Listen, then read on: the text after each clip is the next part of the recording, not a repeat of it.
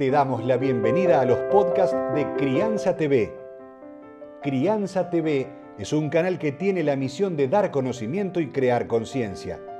Un medio en el cual encontrarás a especialistas y profesionales que hablan de temas desde el embarazo, parto y lactancia, como de la crianza en todas sus etapas, así como también de educación, tecnología, estética, alimentación, medio ambiente y valores te invitamos a conocer nuestra web www.crianza.tv. Seguimos en todas las redes y canal de YouTube. Somos Crianza TV.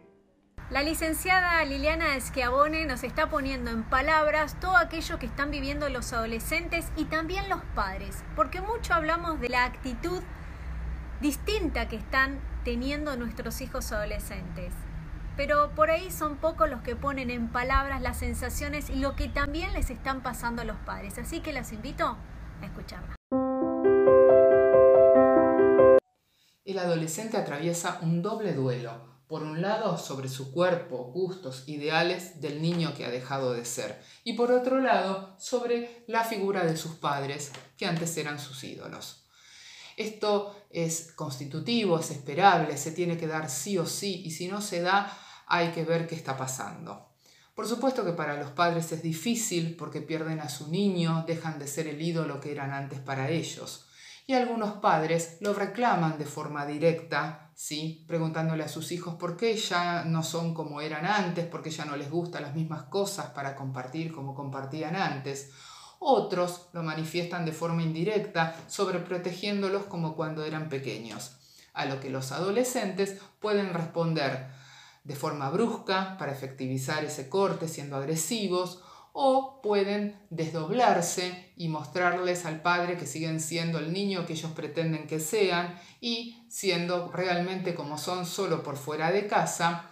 O también está la posibilidad de que el adolescente eh, sufra un estancamiento en su evolución, en su desarrollo, quede eternamente en su niñez lo que generaría algo bastante peligroso y perturbador para su salud mental. Y hay una última tendencia que se ve en los últimos años, que es que los padres se identifican a sus hijos. Esto les generaría una doble ganancia a los padres, porque por un lado parecería que pudiesen sostener el vínculo estrecho como cuando el hijo era pequeño y al mismo tiempo les ofrece la posibilidad de revivir su juventud en ellos, proyectando en sus hijos aquellas cuestiones que le quedaron pendientes, las frustraciones sobre lo que querían hacer o ser y que ahora la reviven por medio de su hijo.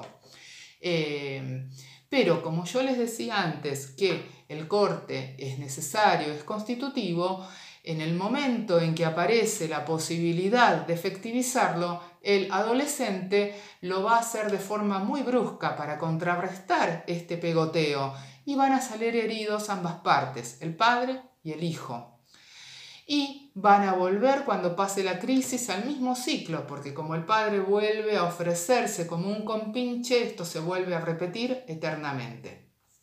En síntesis, lo que yo les sugiero es encontrar un equilibrio y entender que uno pierde al niño, pero no al hijo.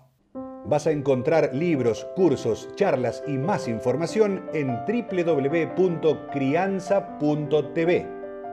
Recordá, somos Crianza TV, donde todos los temas tienen su lugar.